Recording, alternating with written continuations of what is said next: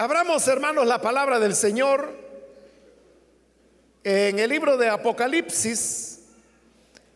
Nos encontramos en el capítulo número 18, donde leeremos los versículos que corresponden en la continuación del estudio que estamos desarrollando en este último libro de la Biblia.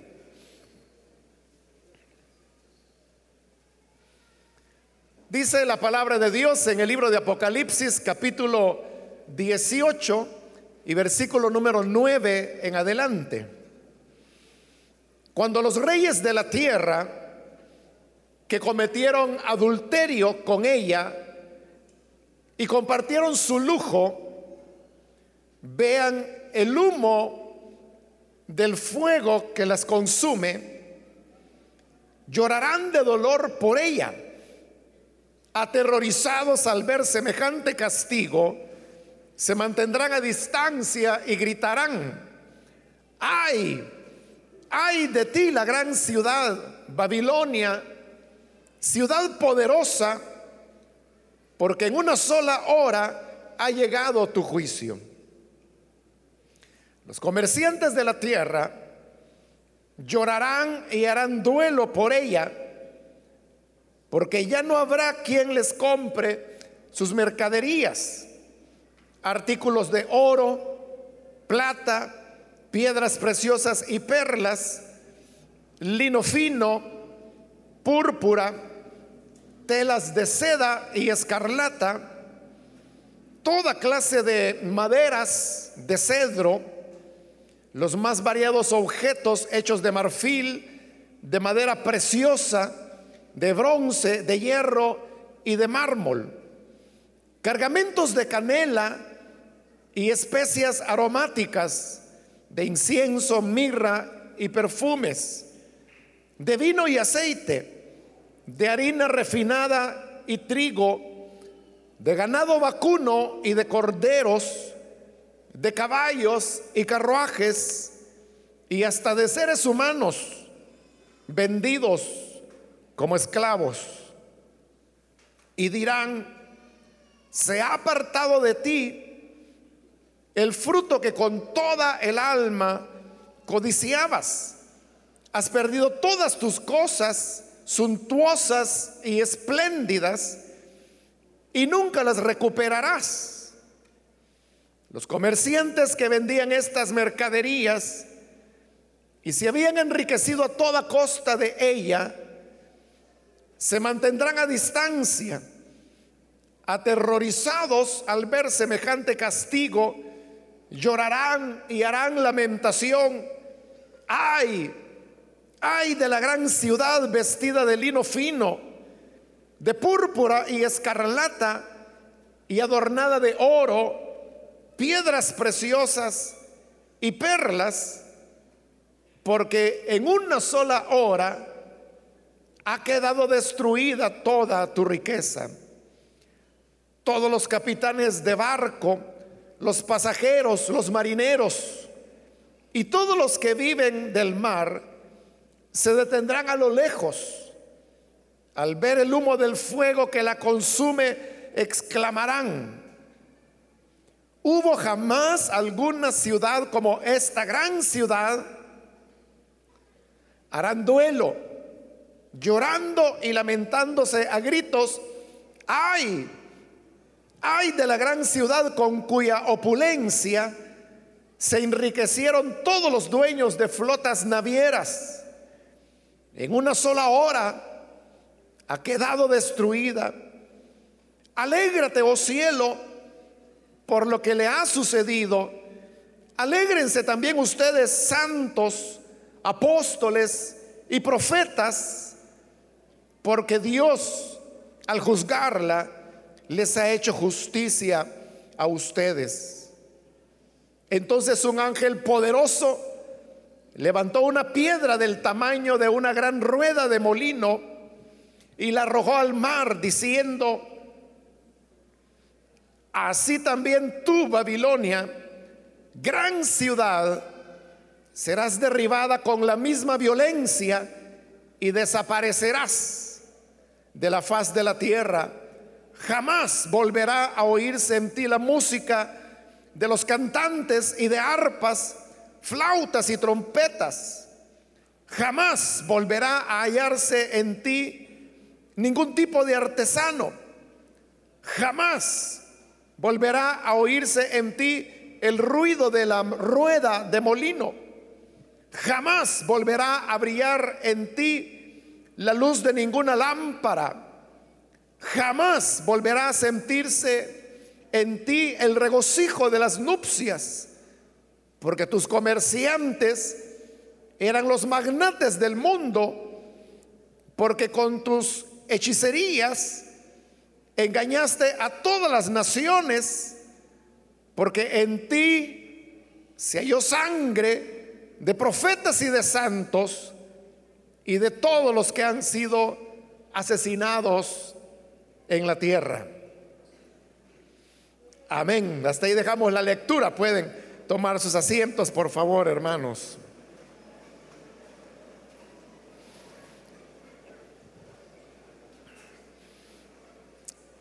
Hermanos, este día seguimos adelante con este capítulo 18 del libro de Apocalipsis, que es el capítulo donde encontramos el final de la Babilonia comercial. Ya habíamos cubierto la primera parte de este capítulo, que son los primeros ocho versículos, y ahora nos encontramos con esta segunda parte que usted puede ver es bastante extensa. Sin embargo, con una mirada, usted puede notar que se trata fundamentalmente de, tres pequeños poemas. Uno muy pequeño que se encuentra en el versículo 10, el segundo que abarca los versículos 16 y 17, y el tercero que va de los versículos 19 y y al 20, esos, esos dos versículos. Si usted tiene la NBI, usted podrá verlos como le dije así, de un vistazo, porque la NBI separa lo que es prosa de lo que es verso.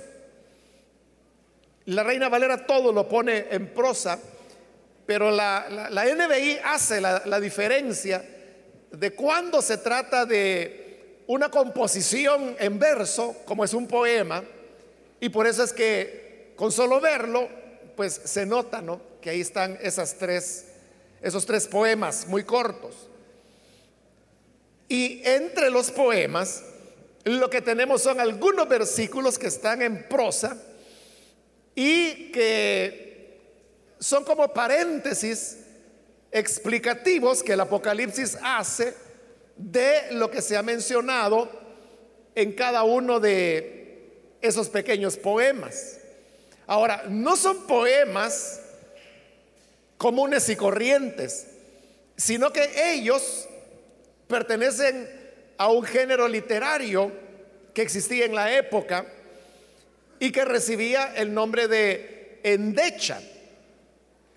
Las endechas eran eh, poemas que al mismo tiempo eran cantados Podían tener música o podían ser recitados, pero que se utilizaban con el propósito de lamentar la muerte de una persona. Sin embargo, en las escrituras del Antiguo Testamento, uno encuentra que hay ciertas endechas que no van dirigidas a personas que habían fallecido, sino que van dirigidas o a ciudades o a naciones enteras. Entonces, esa forma de lamentar algo que se perdió porque murió, y son las personas las que mueren, la palabra lo aplica también a lo que son las ciudades o los países. Acá, en este capítulo 18, es obvio que estas endechas son para, para Babilonia. Pero recordémonos que no es la Babilonia literal que estaba ubicada en Caldea, sino que se está hablando de una Babilonia simbólica, por el simbolismo que el nombre de Babilonia tiene. Y explicamos detalladamente en la última oportunidad que aquí se trata de una Babilonia de carácter comercial. Y la razón es que este capítulo 18 de Apocalipsis tiene mucha similitud con el profeta Ezequiel, allá en los capítulos 28 y 29, donde ese profeta está hablando del juicio sobre Tiro. Y Tiro era una ciudad poderosa, pero gracias al alto nivel de, comercio que ella tenía. Ahora, en los versículos que hemos leído hoy, del 9 hasta el final del capítulo, ahí encontramos todavía más similitudes entre Ezequiel y lo que acá nos presenta el libro de Apocalipsis. Hay una repetición de expresiones, de frases, y hay también una repetición de, temas y de ideas que indudablemente fueron tomadas del el libro de Ezequiel para ser incorporadas en este libro de Apocalipsis. Eso, hermanos, viene a reafirmar el hecho que el énfasis que se le está dando o el enfoque a la ciudad de Babilonia ya no es religioso como lo vimos en el capítulo 17, sino que es ahora un enfoque comercial. Y por eso es que estamos hablando de una Babilonia comercial. Ahora, hay que aclarar, aunque ya lo hicimos en la última oportunidad, pero lo vuelvo a repetir, que no es que se esté condenando el comercio en sí mismo. Pues como lo dijimos en la última ocasión, todos, hermanos, necesariamente participamos del comercio. Y no porque seamos vendedores, pero sí porque todos somos compradores. Algunos serán las dos cosas, venden y compran al mismo tiempo. Pero la mayoría somos solamente consumidores. nosotros adquirimos por ejemplo, alimentos, ropa, adquirimos servicios como electricidad, agua, servicios educativos, servicios de salud, servicios de transporte. De manera, hermanos, que la vida, por lo menos tal como la conocemos, sería prácticamente imposible de vivir si no tuviésemos alguna relación con el comercio.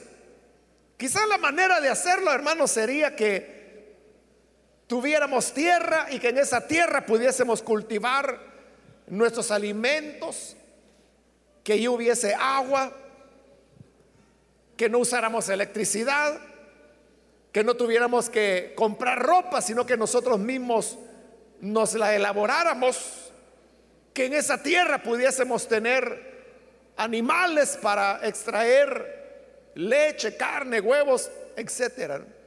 Esa sería la manera de, de no tener ninguna participación con el comercio. Pero eso es sumamente difícil. Por eso digo, no es que la Biblia esté condenando el comercio en sí, porque en ese sentido todos estaríamos condenados.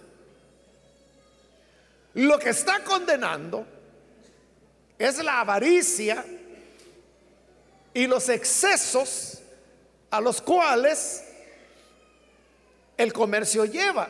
Y por eso es que en la última oportunidad yo mencioné algunos datos solo para dar alguna ilustración de las grandes desigualdades que hay en nuestro planeta y de cómo en la actualidad en nuestro tiempo vive el hombre más rico que haya habido en toda la historia de la civilización humana. Bueno, de eso estuvimos hablando en la última oportunidad.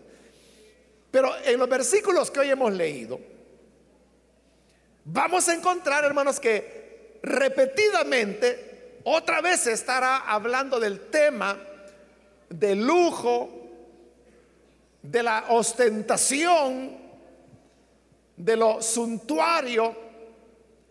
Todas esas son palabras que se refieren a aquellas cosas que van más allá de lo que necesitamos para convertirse en elementos que son puramente de ostentación. Eso lo vamos a ver en el camino. Ahora, como le dije, hay tres poemas. Y cada poema que son endechas, las pronuncian personas diferentes. La primera puede usted encontrar en el versículo 9, que dice, cuando los reyes de la tierra, es decir, los primeros que van a lamentar, que van a endechar la destrucción de Babilonia, dice que son los reyes de la tierra. Ahora vea, el versículo 11 dice, los comerciantes de la tierra. Ese es el segundo grupo, que se vuelve a repetir en el 15. Los comerciantes que vendían estas mercaderías son los que van a dar la segunda endecha.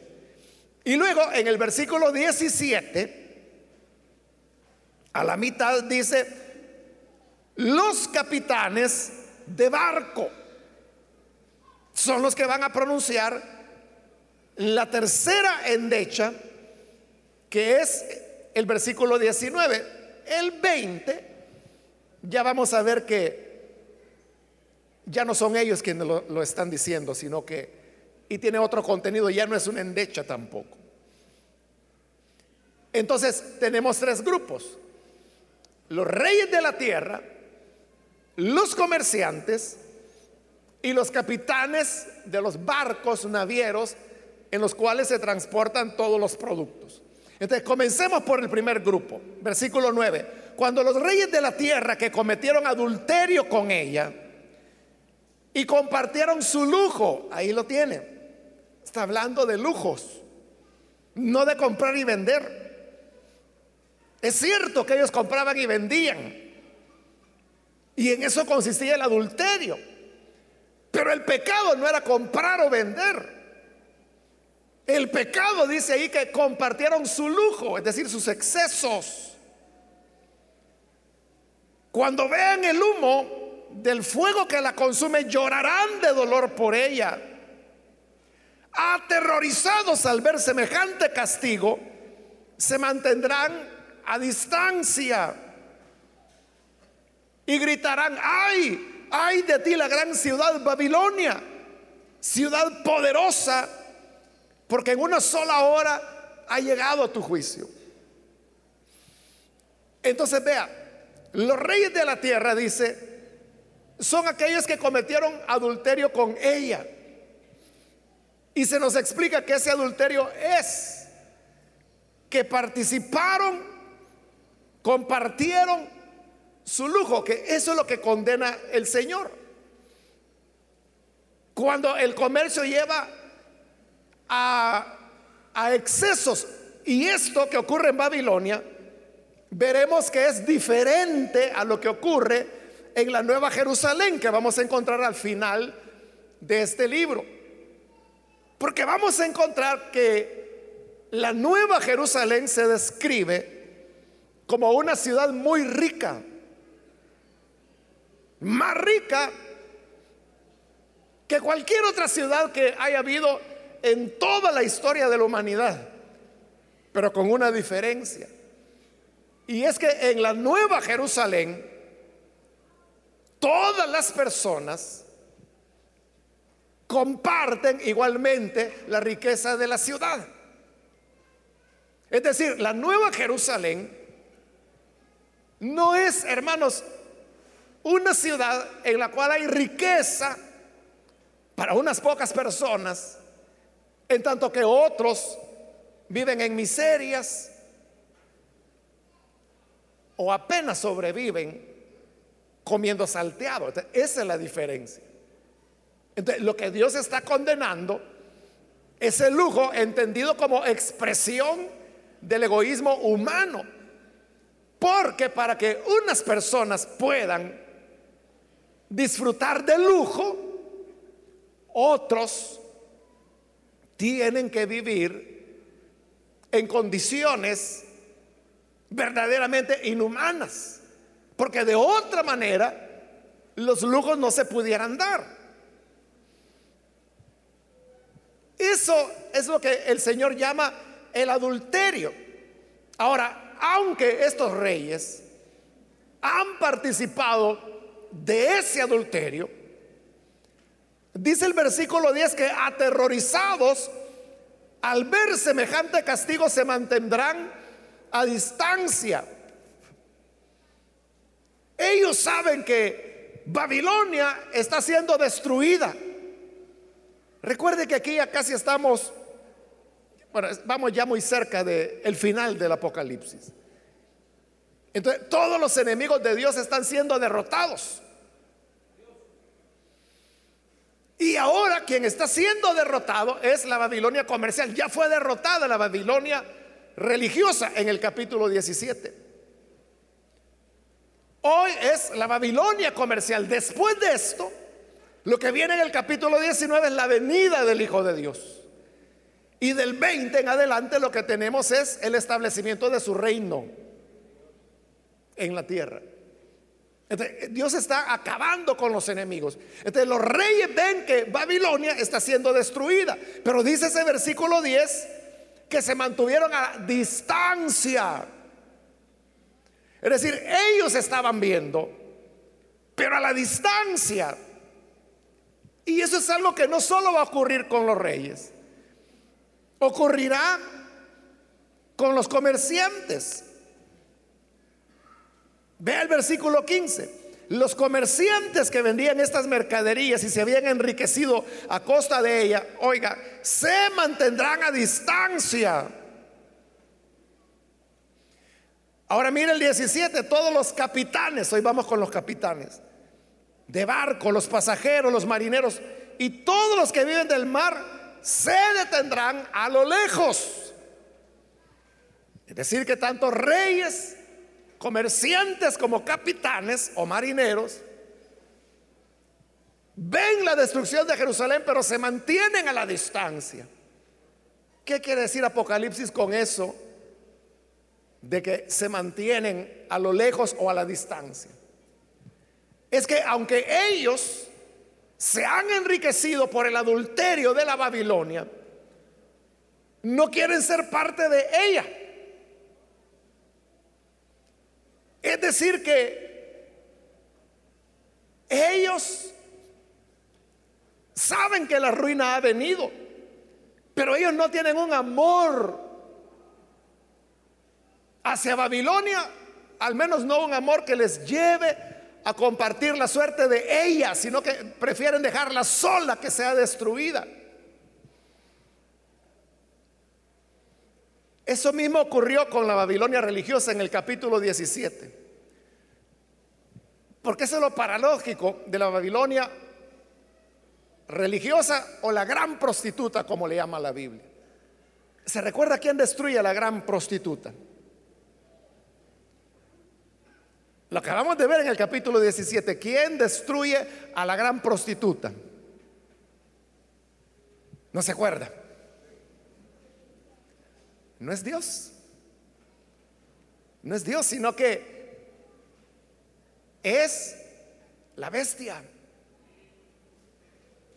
Dice que la bestia que la cargaba la aborrecerá.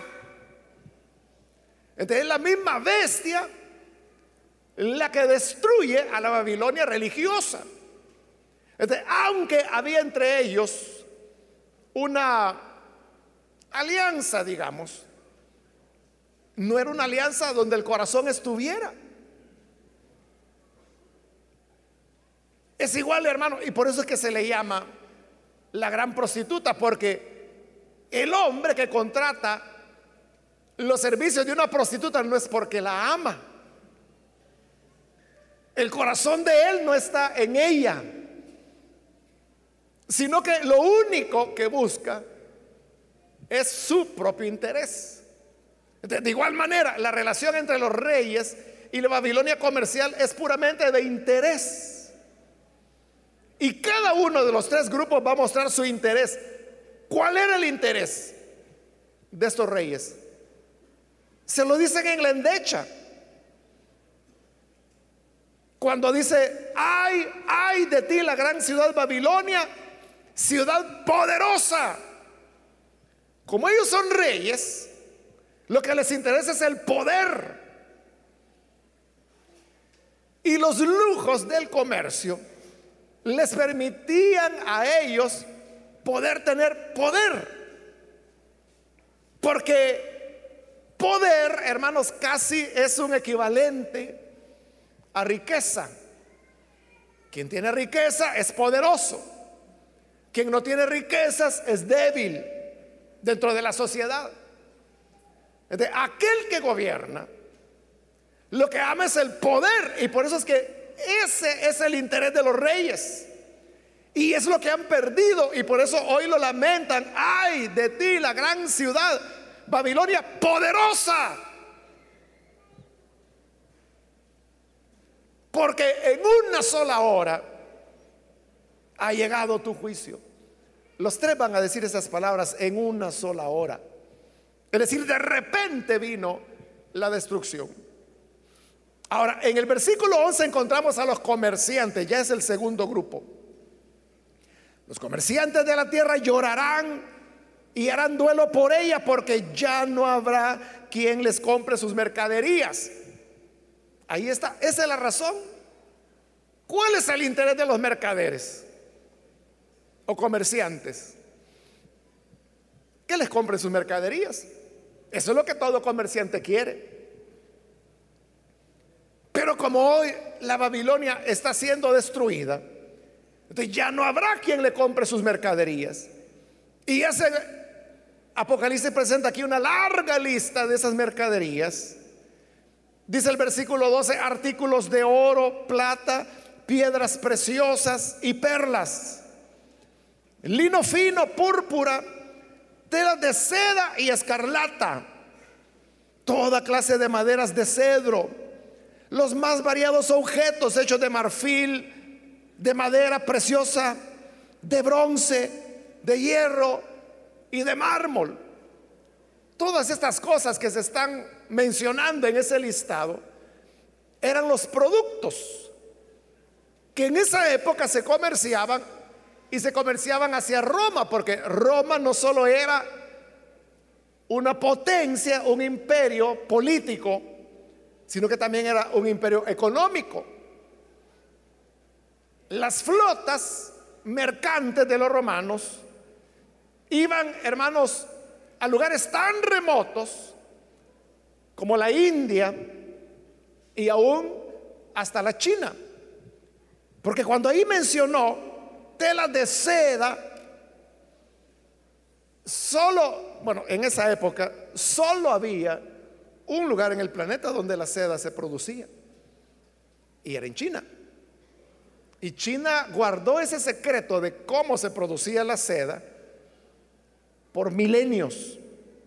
Se considera que ese es el secreto comercial mejor guardado de la civilización humana. Hasta que llegó un momento en que lo descubrieron. Y descubrieron que eran los gusanos,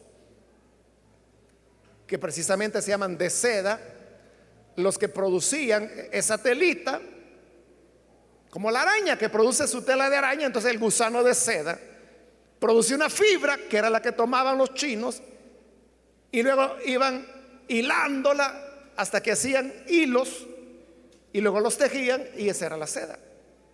Pero eso a la humanidad le tocó, le tomó milenios poderlo descubrir. Hoy el gusano de seda se sigue haciendo en China. Pero también ya lo cultivan los japoneses, los coreanos, los vietnamitas. Ya, saben cuál es el, el secreto comercial.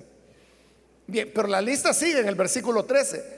Cargamentos de bronce, de hierro, perdón, 13, cargamentos de canela, especias aromáticas, incienso, mirra, perfumes, vino, aceite, harina refinada, trigo, ganado vacuno, corderos, caballos, carruajes, que esas eran armas de guerra.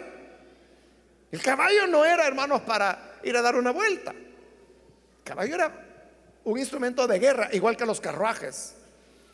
Y luego termina diciendo, y hasta seres humanos vendidos como esclavos. Entonces, en su afán, el ser humano, de querer tener lucro, de querer tener lujos, excesos, es capaz de llegar a comerciar incluso a las personas, a los seres humanos. Y eso es lo que los romanos hacían. Los hombres, sobre todo aquellos que eran capturados después de las guerras, y Roma tuvo muchas, eran los que eran apresados y se convertían en mercancías. Habían mercados de esclavos donde las personas iban y llevaban a los esclavos que habían capturado y los ponían en venta. Dependiendo de las condiciones de salud, de la edad, si era hombre, si era mujer, así era el precio que cada esclavo tenía. Y uno podría pensar, bueno, ¿cómo es que estas personas hacían para vender a los seres humanos como mercancía. Los vendían como esclavos. La respuesta, hermanos, es que en el afán de lucro, por querer tener lujo, por querer tener dinero, la gente es capaz, hermanos, de hacer lo que sea, incluso vender a los seres humanos. Ahora, quiero decirle que el tema de la esclavitud actualmente es ilegal en todo el mundo. No hay ningún país del mundo en el cual la esclavitud sea legal. En todos los países es ilegal. Pero ¿sabe qué? La esclavitud sigue existiendo hoy en día. Y no solamente sigue existiendo, sino que se considera que Hoy en día es cuando más personas esclavas hay que en cualquier otra época de toda la civilización humana. Según las Naciones Unidas, se calcula que en el mundo hay un estimado de 23 millones de esclavos.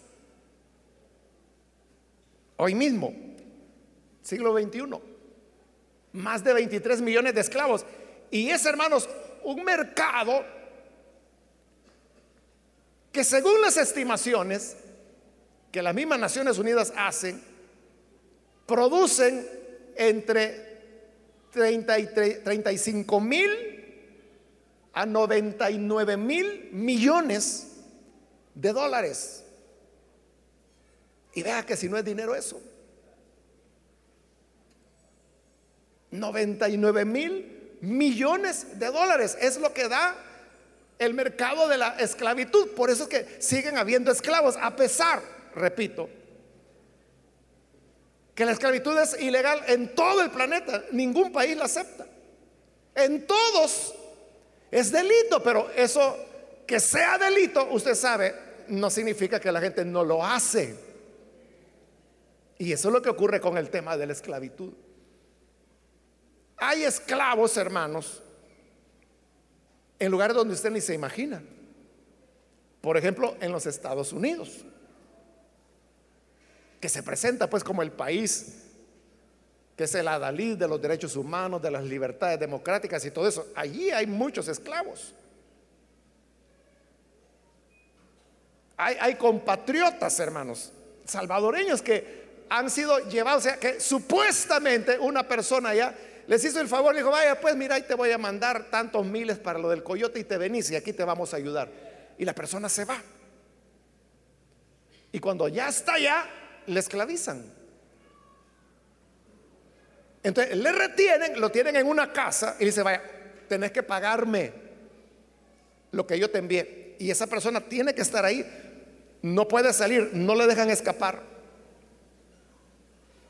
Eso se da con bastante frecuencia. También hay ciertos negocios de personas orientales en los Estados Unidos, restaurantes, almacenes, cosas así, que mandan a traer barcos, barcos de ilegales, desde el oriente hacia los Estados Unidos. Y cuando llegan a los Estados Unidos, son esclavizados. Ellos permanecen día y noche en sótanos. Allí viven, ahí trabajan. Bueno, trabajan como 16 horas diarias, ¿no? Y cuando ya están fatigados, ahí mismo duermen, ahí les dan de comer, nunca salen a la calle. En los Estados Unidos. Si eso es en Estados Unidos, uno puede pensar, por ejemplo, en países como África o como en India. África, bueno, India y algunos países, varios países africanos, es donde la mayor cantidad de esclavos hay. Eso es lo que Dios condena. Entonces, el comercio no es, repito, que sea pecado o que sea malo que usted obtenga una ganancia porque, no sé, hizo ahí unos pañuelos o algunas mantitas para cocina les puso un adornito y dijo, bueno, yo voy a ir a vender delantales. Y va con los vecinos y le dice, mire, aquí tengo mantitas para cocina, fundas para almohada. Y que usted tenga una ganancia de eso y que con eso vaya saliendo. Eso no tiene nada de malo. Eso Dios no lo va a condenar. El problema es cuando llega, hermano, el afán del lujo, de la suntuosidad, que llega al extremo de menospreciar la vida humana. Y como un comentarista lo decía, que como la lista comienza mencionando oro, plata, piedras preciosas, y termina mencionando seres humanos y esclavos.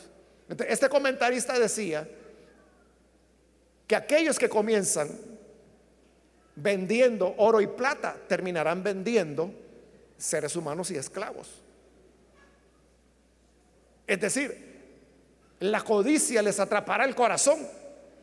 Y cuando la codicia atrapa a una persona, hermano, ahí es donde se pierde todo. La persona es capaz de robar, la persona es capaz de mentir, la persona es capaz de utilizar eh,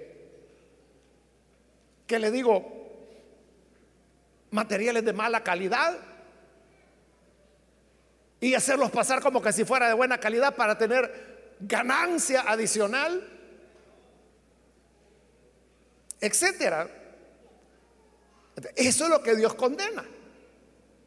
Ahora, el versículo 14, hablando de los comerciantes siempre, y dirán, se ha apartado de ti el fruto que con toda el alma codiciabas. ¿Y qué era lo que codiciaba? Dice, has perdido todas tus cosas suntuosas y espléndidas y nunca las recuperarás. Ahí está hablando de las cosas suntuosas. Y en la última oportunidad expliqué qué significaba la palabra suntuosa. Y lo suntuoso es aquello que es eh, exuberante, que ¿Se recuerda cuando le hablé de los celulares que costaban 13 mil dólares? Bueno, hay carteras, hermanos, que pueden costar 8 mil, 10 mil dólares. Carteras así de mujer, de señora. O sea, es así. Y usted bueno, pero con eso mejor me compro una casa. Claro, claro, para otra persona significa no solo la casa, significa la vida. Pero como dice que la fruta, el fruto que con todo el alma codiciaba, ¿qué era? Las cosas suntuosas y espléndidas. Hay gente, hermano, que, que se vuelve loca. con eso de eh, los lujos, las cosas caras. Un reloj de mil dólares no se lo van a poner. Tiene que ser de diez mil para arriba. O, ¿qué le digo? Una camisa de 20, 30 dólares la va a agarrar para limpiar en la cocina, ¿no? O sea, va a buscar una de 500, de 800 dólares. Y, bueno, ¿y usted, ¿y qué tienen? ¿Qué son de oro esas camisas? No. E, es simplemente la marca. ¿Y la marca qué es? Pues e, ese papelito que le pegan. O ese símbolo, esa marca que viene eh, grabada a veces en la viñeta. Eso es lo que se paga. Y por eso es que los falsificadores, eso es lo que hacen, que toman cualquier producto y le comienzan a, poner una, una, marca diferente. Ese es otro mercado gigantesco, hermano, el de productos falsificados. Versículo 15. Los comerciantes, estamos con ellos todavía, que vendían estas mercaderías y se habían enriquecido a costa de ella, se mantendrán a la distancia también, están lejos. Lamentan, pero no se acercan a ayudarla. Hay que ver cómo sale la Babilonia.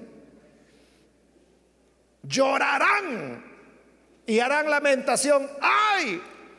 ¡Ay de la gran ciudad vestida de lino fino! De púrpura y escarlata. Porque todo esto, hermanos, es lujo.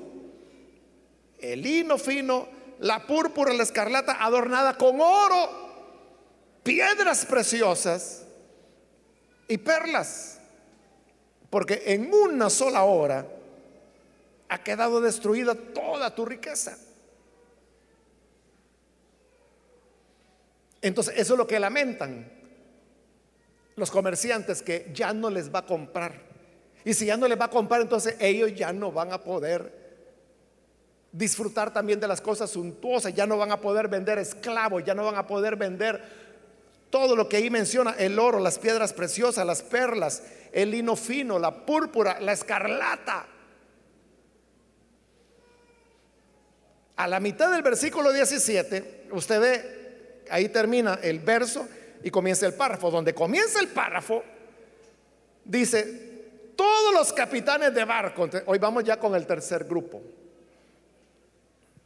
Estos son los capitanes de las navieras que transportaban los productos. Entonces dice, los capitanes de barco, los pasajeros, los marineros y todos los que viven del mar se mantendrán, se detendrán a lo lejos también ellos. No se quieren acercar, están de lejos.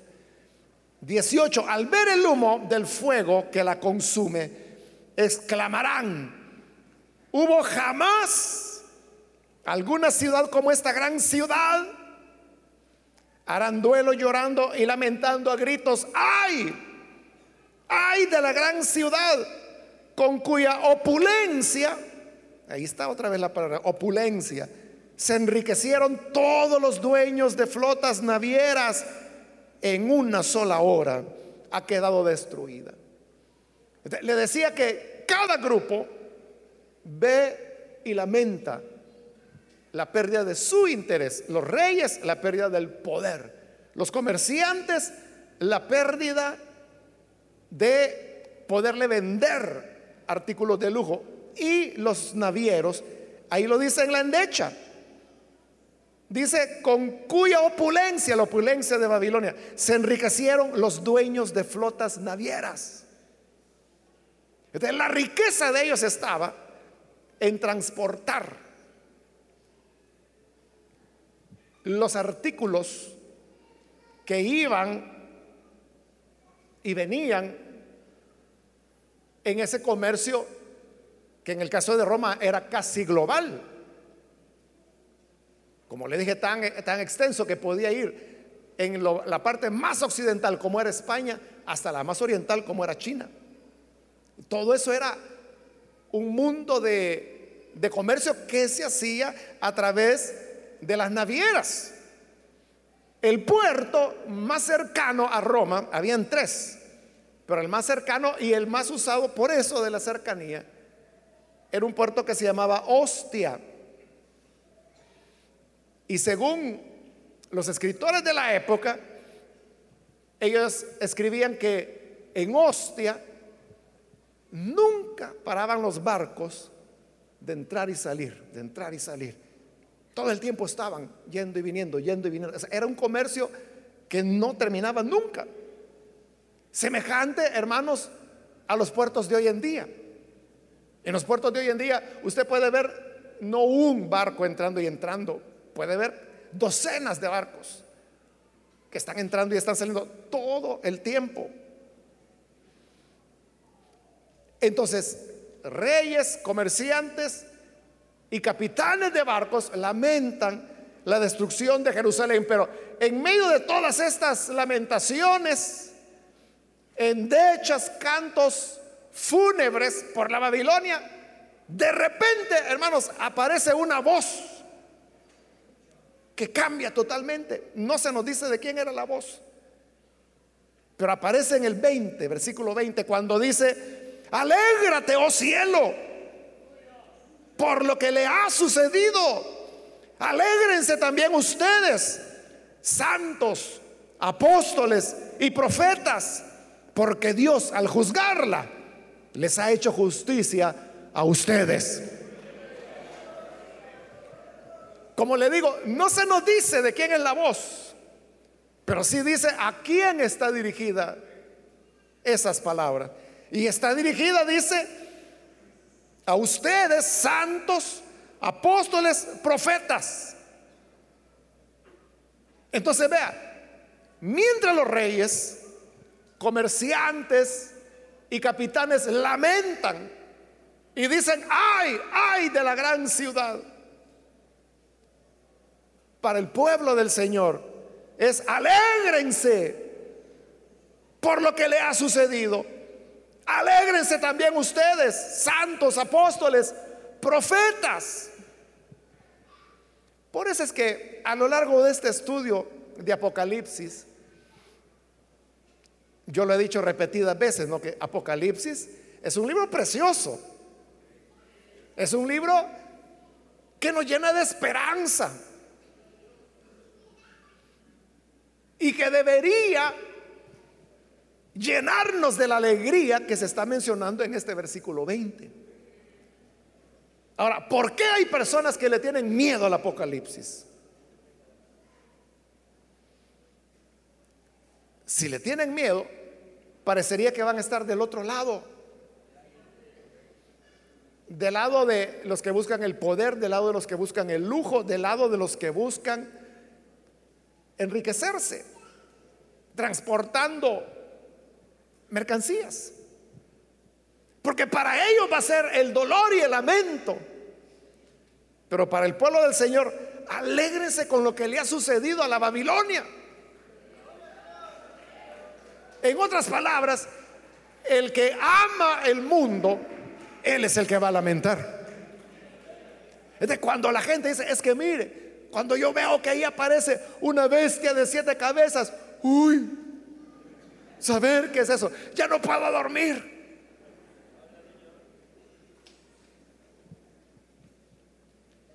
Pero entonces no, ha leído.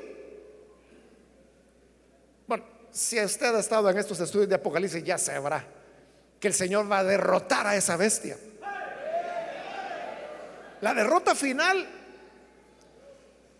ya, fue bastante derrotada, pero la derrota final la vamos a ver más adelante en este libro de Apocalipsis, pero la bestia terminará siendo destruida.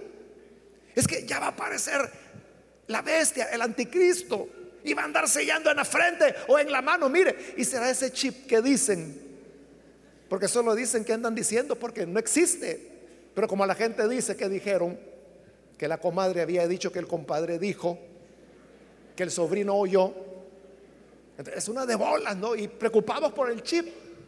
¿Y a nosotros qué nos importa, hermanos? Amén. Lo que nosotros sabemos es que la bestia será el primero en ser arrojado vivo en el lago de fuego que arde con azufre. Y la derrota de él será la victoria de los santos del Señor.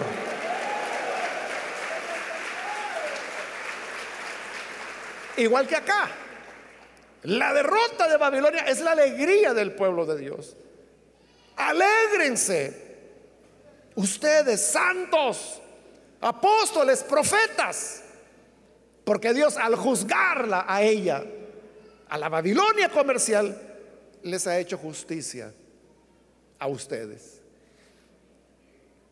Y luego en el versículo 21 aparece un ángel poderoso, dice, que levantó una piedra del tamaño de una gran rueda de molino. Las ruedas de molino, hermano, eran, eran enormes. De por sí eran grandes. Pero aquí dice que era una gran rueda.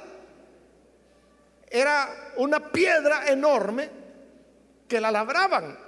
Y era como una especie de rueda con un agujero en medio pero hecha toda de piedra. Entonces colocaban el, grano en el agujero del centro y esta gran piedra la hacían girar sobre otra piedra.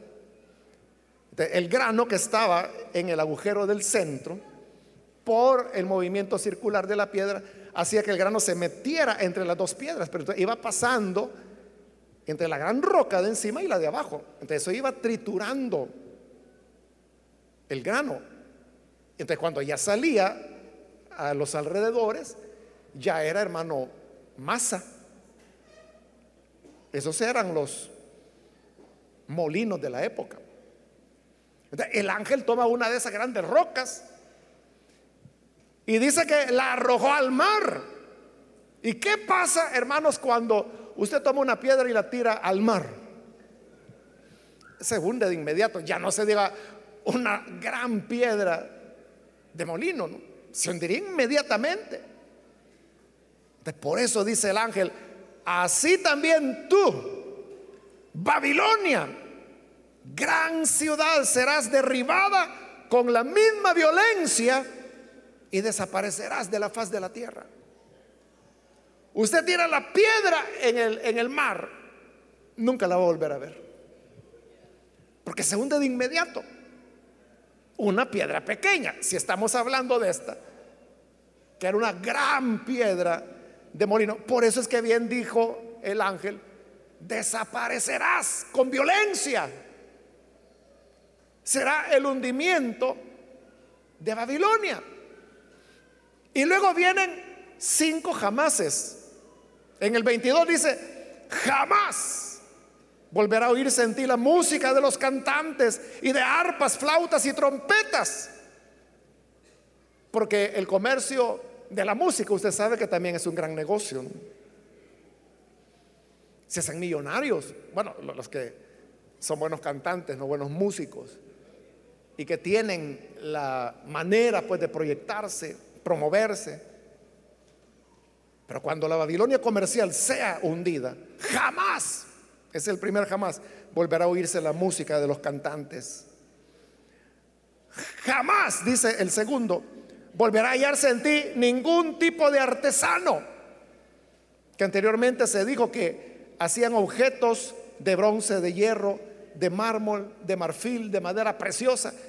Pero toda esa que hoy sería industria, ahí era manufactura en esa época pero hoy sería industria que produce tantos millones de productos. Jamás, dice, volverán a hallarse en ti. Luego viene el tercer, jamás volverá a oírse en ti el ruido de la rueda de molino. Que en esa época eran, eran bueyes los que le daban vuelta. Hoy son motores. los motores de las fábricas, de las industrias, jamás, dice el versículo 22, volverán a oírse. Versículo 23, ahí viene el cuarto, jamás volverá a brillar, en ti la luz de ninguna lámpara. Porque cuando al ser humano ya no le alcanzó la luz del día para continuar trabajando y haciendo dinero, entonces inventó, inventó la energía eléctrica. El sol se oculta, pero nosotros seguimos con luz para seguir trabajando. Y usted sabe que hay empresas que trabajan las 24 horas. Y hay personas que en este momento o a las 10 de la noche van a entrar a trabajar y van a salir hasta mañana. Pero que dice que jamás, cuando la Babilonia comercial sea destruida, volverá a brillar luz de lámpara en ti. Y luego el quinto jamás volverá a sentirse en ti el regocijo de las nupcias. Es decir, las bodas ya no se van a dar más con, hermanos, el, la extravagancia. O sea, no es que el casarse sea malo o que hacer bodas sea malo, no es eso. Es el exceso. Me recuerdo, hace años, hermano, yo conocí un hermano aquí en la iglesia y él eh, era muy hábil para decoraciones. Entonces él había trabajado en un negocio eh, de decoraciones, de eventos, y él me contó en una oportunidad que lo habían invitado para una boda que iba a ser en una iglesia eh, de cierta familia pudiente, ¿no? con mucho dinero. Y entonces lo llevaron a la iglesia y mira, aquí va a ser la boda. Entonces queremos que usted la decore.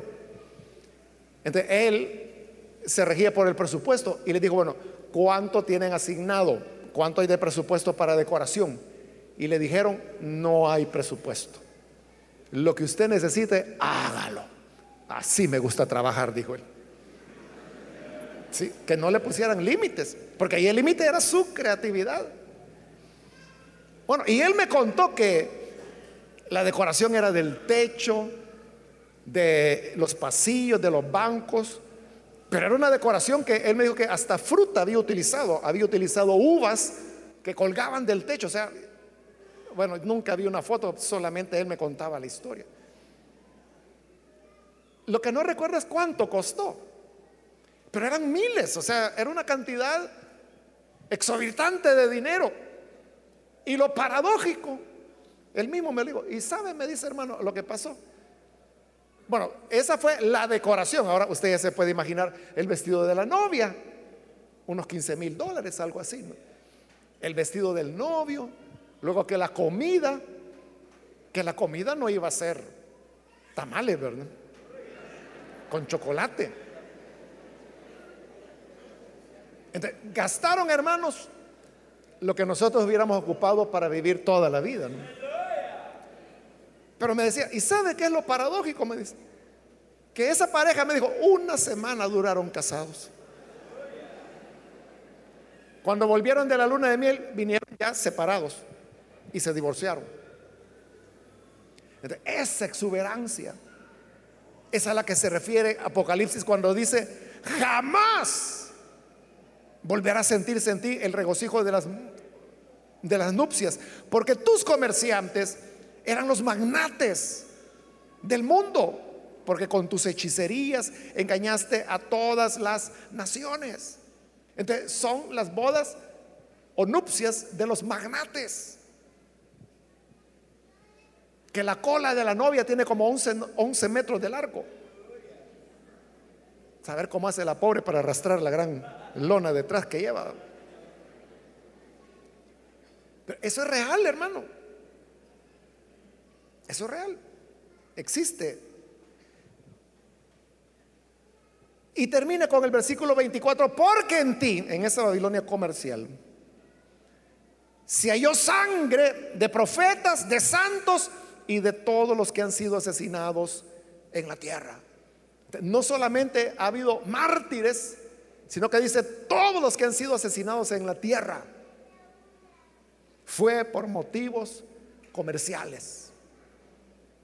Todas las guerras, hermanos, que ha habido en la historia de la humanidad, todas han sido por motivos económicos. Aún aquellas guerras que se disfrazaban de santas, como cuando la Iglesia Católica lanzó las cruzadas para reconquistar la tierra de Israel, con la excusa de que ahí estaba Jerusalén y que ahí era la tierra donde Jesús había andado y que estaba en manos de los musulmanes. No, hay que reconquistarla. No les importaba Jerusalén, hermano. Menos les importaba si Jesús había caminado ahí o no. Los que les importaba era que de esa manera tenían un puerto de salida para el petróleo del Medio Oriente. Eso es lo que peleaban.